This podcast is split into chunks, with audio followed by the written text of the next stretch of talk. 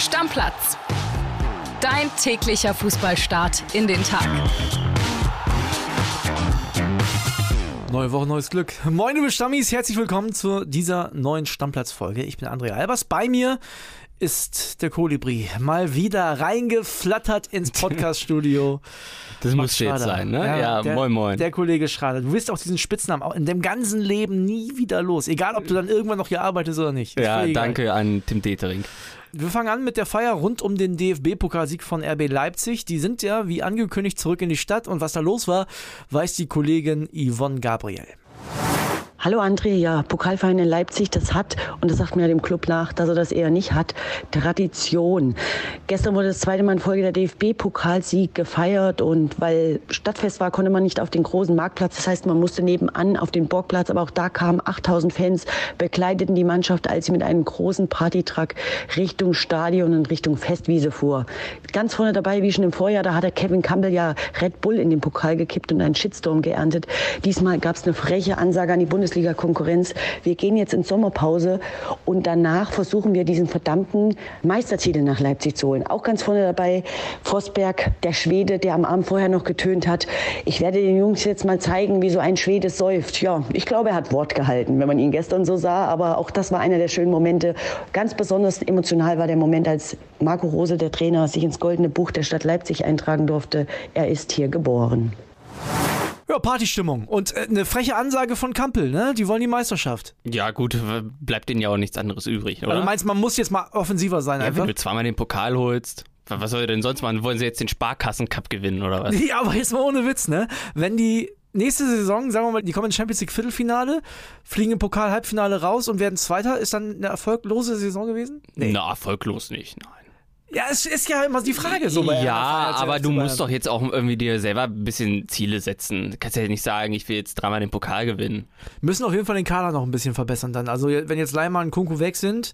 Das auf jeden Fall. Ne, da muss man noch mal ran, meiner Meinung nach. Mal gucken, ob es da den einen oder anderen Transfer gibt. Aber das Gerüst ist ja schon mal sehr, sehr gut. Gegen wen spielen sie denn nächste Saison? Gegen den HSV oder den VfB Stuttgart?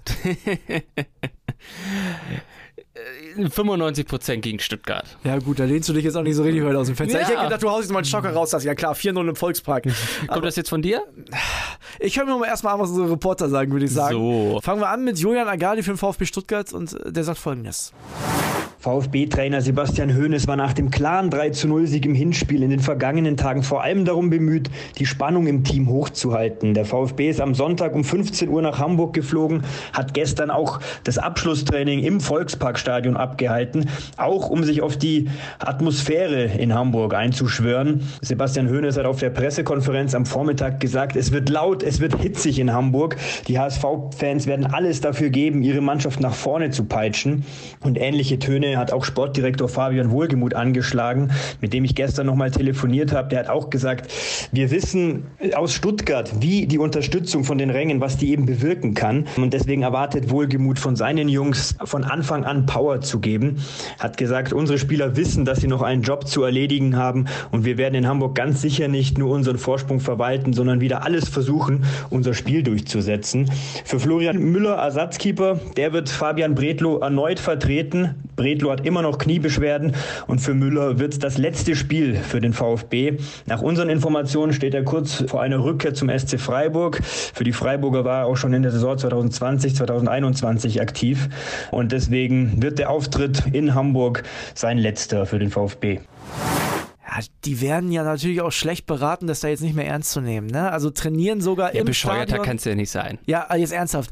Die trainieren ja sogar im Stadion Meinst du, dass sie es unterbewusst trotzdem ein bisschen unterschätzen? Also ich meine, das ist schon sicher ein komfortables Ergebnis. Ja, aber ich kann mir das nicht vorstellen. Also dafür sind das auch zu sehr Profis und Stuttgart ist auch nochmal ein anderes Kaliber als jetzt, was weiß ich was, Bochum oder so. Er ist absolut richtig. Und der Kollege Kai-Uwe Hesse, den wir jetzt gleich hören, rund um den HSV, der war ja in der Sonderfolge zu Gast, als wir über den HSV-Aufstieg gesprochen haben. Und da hat er gesagt, der HSV muss direkt in die Bundesliga aufsteigen. In der Relegation packen sie es nicht. Dass er in Hamburg überhaupt noch ein Stadion darf, der alte Prophet, ehrlich. Also noch ist nichts verloren, aber wir hören mal, was er sagt.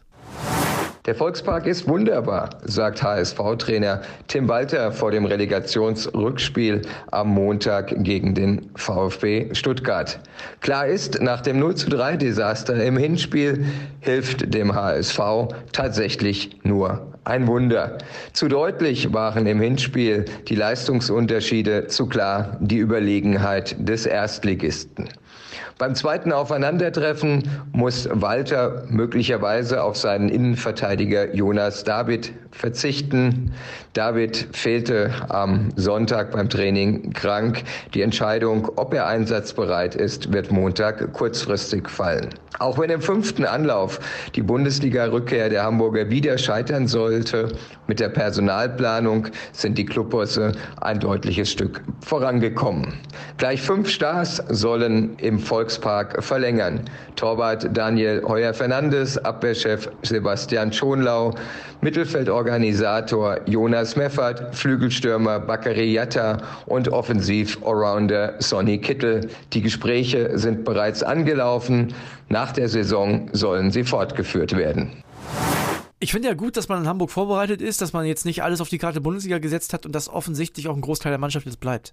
Egal was passiert. Ja, musst du ja auch immer. Also du kannst ja nicht ab April planen, so wir gehen jetzt zu 100% auf die Bundesliga. Das kannst du ja auch nicht machen der Tim Walter, ne, ist der einfach optimistisch oder größenwahnsinnig? Also wenn er sagt, das Volksparkstadion ist wunderbar, jetzt ernsthaft. Und ich glaube, das ist eine positive Eigenschaft. Ich bin mir sicher, dass der dran glaubt, dass das noch klappt. Ja, musst du ja auch als Trainer. Ja, aber kannst aber, du ja, vielleicht nicht. So. Ja, aber das ist aber egal. Du musst öffentlich so tun, als wärst du zu eine Million Prozent davon überzeugt. Aber ich glaube ihm das sogar. Ich, ich glaube dem, dass der da sitzt und denkt, ja, warum sollen wir nicht heute 3-0 gewinnen? Das glaube ich dem wirklich. Und wenn ich dem das glaube als Außenstehender, die Spieler glauben dem das auch. Siehst du so nämlich. Aber warum sollen die denn auch nicht 3-0 gewinnen? Weil der VfB Stuttgart schon eine brutale Qualität hat. Also, ja, äh, das stimmt. Für dieses Spiel, ne? Jetzt ja, grundsätzlich, aber für dieses Spiel sind die schon die deutlich bessere Mannschaft, haben einen 3 zu 0 Vorsprung. Selbst, das hat Kili ja noch gesagt, ne? Selbst bei einem Unentschieden wäre vielleicht schon eine schlechte Ausgangsposition für den HSV gewesen, beziehungsweise keine ja, richtig, keine richtig ja. gute. Und jetzt müssen die einen 3-0 aufholen. Ich glaube, die einzige Chance, die der HSV hat, ist entweder völlige Überrumpelungstaktik und nach 10 Minuten steht es 2-0, dann ist natürlich alles ja, möglich. Natürlich. So, oder selbst bei einem 1-0 zur Halbzeit, glaube ich, denken da viele Leute nach beim VfB. Ja. Oder die zweite Möglichkeit ist lange unentschieden und der VfB der hat das abgehakt, möchte das äh, auf gut Deutsch gesagt auf einer Arschbacke absitzen und kassiert dann noch zwei späte Tore und dann wird es auch nochmal heiß. Ja, das kann ich mir nicht vorstellen. Eher noch so eine dumme rote Karte nach 20 Minuten oder so. Kann alles passieren. Ja, mal gucken. Das ist das Schöne im Fußball, ja. kann alles passieren. Wobei der VfB Stuttgart ja gegen Dortmund gezeigt hat, in Unterzahl können sie auch Fußball spielen. Ne? Und ich glaube, dass dann auch der Druck beim HSV nochmal wächst, weil wenn du dann auf einmal vor Augen hast, hier könnte jetzt doch was gehen, ja, dann blockierst ja. du vielleicht auch. Also, wir fassen das zusammen. Wir wollen es nicht spannender reden, als es ist. Heute 2045 bei den Kollegen von Sat1 und bei Sky. Normalerweise ist das Ding durch, aber im Fußball ist eine Menge möglich. Das sind aber jetzt aber 6 Euro ins Phrasenschwein. Ja, mindestens, oder? mindestens. Aber was tippst du? Was ich mir wünsche oder was ich tippe? Na, mach beides. Okay, ich wünsche mir, dass der HSV zur Halbzeit führt. Ja. Und dann ist es zumindest lange spannend. Ich glaube, die Stuttgarter machen ein Tor und dann ist, glaube ich, vorbei. Ich glaube, die machen irgendwann ein Tor und dann ist vorbei. Ich glaube, Stuttgart macht nach 10 Minuten das 1-0 und dann ist Ende. Kann sein, ja. Also, ja. wir gucken uns das alles heute an. Ich bin sehr, sehr gespannt. Fast genauso gespannt bin ich, was Julian Nagelsmann demnächst macht. Und da gibt es ja, Max, jetzt äh, neue Berichte aus Frankreich. L'Equipe, normalerweise sehr gut informiert, sagt, Julian Nagelsmann verhandelt mit dem französischen Topclub. Genau, es soll schon Gespräche gegeben haben zwischen ihm und PSG. Die haben auch schon hervorgebracht, dass Thierry Henry, die große Frankreich-Legende, eventuell Nagelsmanns Co-Trainer werden könnte. Mhm. Also offiziell ist der Trainer noch nicht rausgesprissen. Christophe Galtier hat Vertrag bis 2024, aber im Club ist halt so eine Übergangslösung. Man ist nicht so richtig begeistert.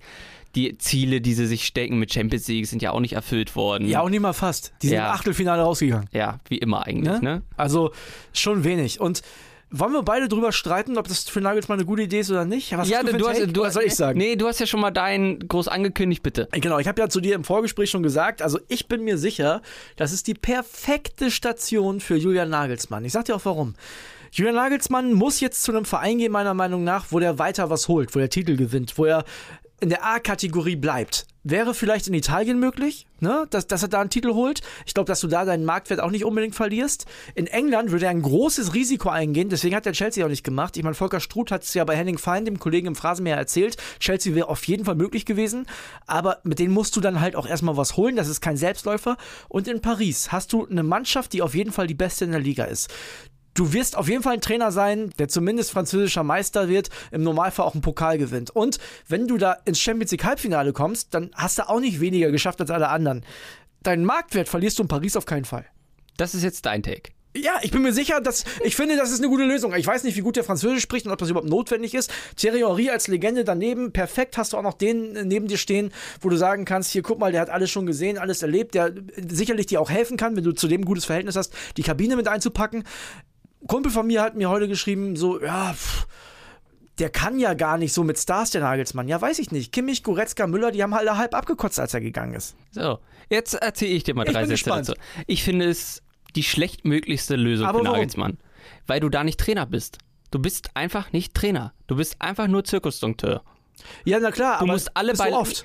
Ja, aber Nagelsmann muss irgendwas haben, wo er richtig trainieren kann, wo er was entwickeln kann, wo die auch mal sagen, ach ja, gerne, ich laufe gerne nach hinten, ich mache gerne mal die Dreierkette, ach jetzt Viererkette, sehr, sehr gerne, Viererkette, Fünferkette, Dreierkette mache ich alles. Das wird bei PSG auf keinen Fall passieren. Naja, das kann er aber ja mitnehmen in diese Gespräche, also ich vermute mal, Messi ist sowieso weg, Sergio Ramos hört man, ne, ohne Messi auch nicht mehr so richtig Bock, vielleicht Neymar noch weg, weiß man nicht, der kann ja aktiv mit, äh, diesen Kader mitgestalten. Und wenn der sich auf zwei, drei, vier, sieben Positionen verändern kann. Mbappé wirst du nicht wegkriegen, aber ich meine, gut, das ist auch der Mann in, in vorderster Reihe. Dann glaube ich schon, dass Nagelsmann sich eine Mannschaft zusammenstellen kann, weil du ja auch, das darfst du auch nicht vergessen, der kann sich da ja auch hinstellen und kann sagen, das würde ich als Trainer machen. Ja klar, ihr könnt hier weitermachen, was ihr wollt. Gewinnt ihr halt nie die Champions League. Ja gut, hat er ja auch noch nicht. Er hat das jetzt noch nicht, aber Paris will das doch unbedingt. Ja. Und Paris hat doch auch die Mannschaft dazu. Nee. Ja, du hast recht, du hast recht. Die haben jetzt gerade in diesem Moment nicht den Kader dazu, aber der hat alle Möglichkeiten, sich die Mannschaft dahinzustellen. Nee. Meinst du nicht? Nein, Warum dafür ist einfach dieses Konstrukt PSG nicht gemacht, dass du was entwickelst. Und das muss auch mal drei, vier Monate so gehen.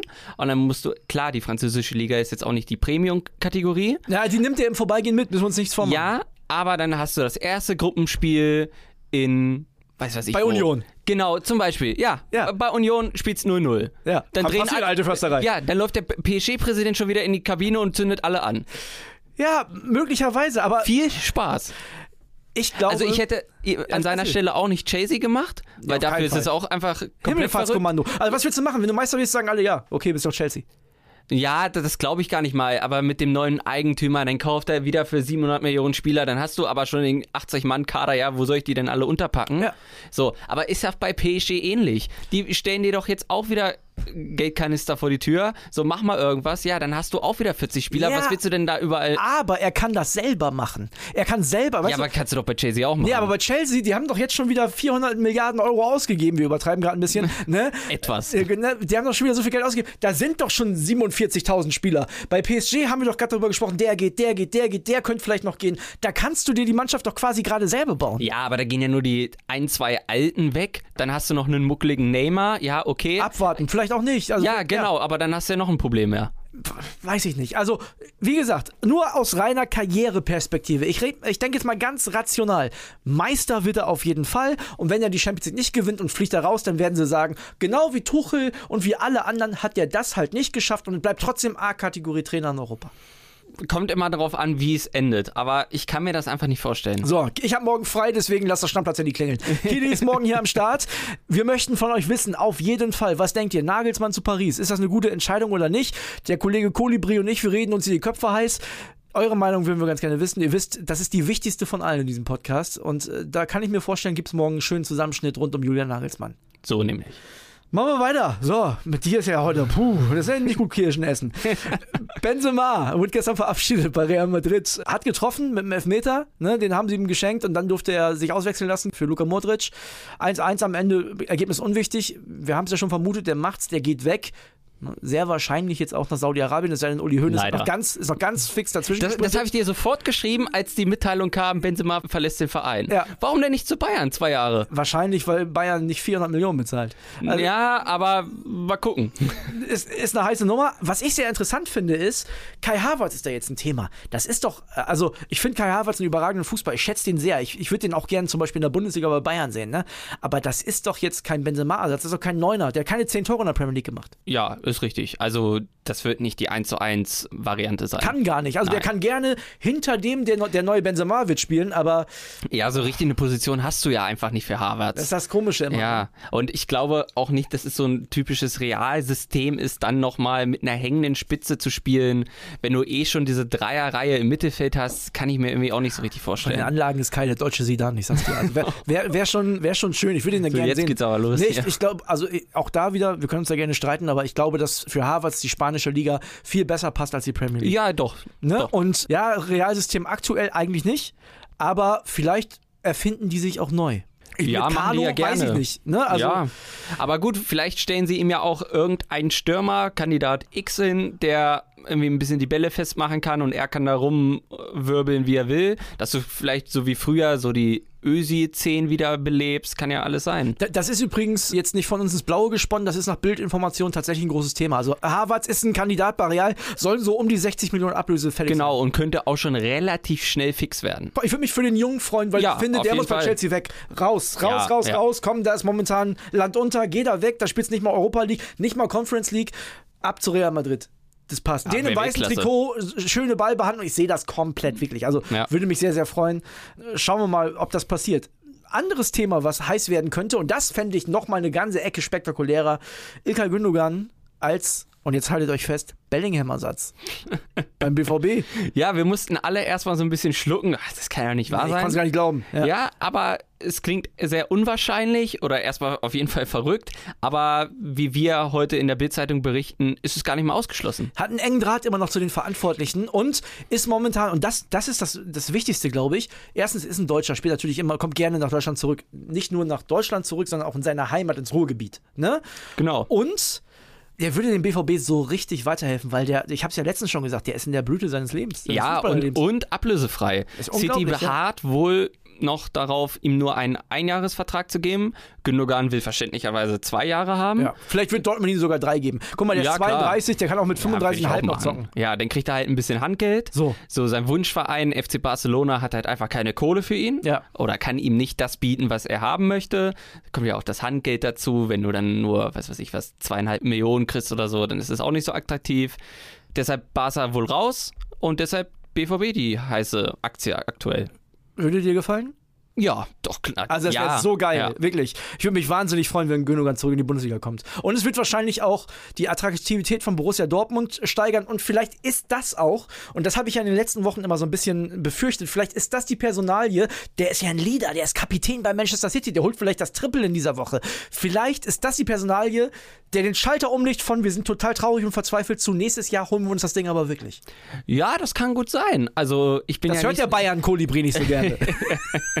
Ach doch, äh, Spannung in der Bundesliga ist immer gut. Ah, nein, was ich sagen will, ich bin nicht so ein Freund von Rückkehraktionen, Ja. aber ich glaube, Gündogan ist so der einzige Spieler, wo ich mir das auch wirklich vorstellen kann, dass das funktionieren kann. Ich würde mir das sehr wünschen. Also, könnt ihr auch gerne eure Meinung zu da lassen. Gündogan zum BVB, ich bin mir sicher, die BVB-Stammis, die haben, haben da Bock drauf. Auch die Bundesliga-Stammis. alle Bundesliga. Also wenn da einer- die, die Kolibris vom FC Bayern. Ja, aber wenn da einer sagt, das will ich nicht sehen, dann dem will ich erstmal hören. Also, ne, hören wir uns an. Deckel drauf, Freunde, hat Spaß gemacht, Kolibri. Ja, tschö, tschö. Stammplatz. Dein täglicher Fußballstart in den Tag.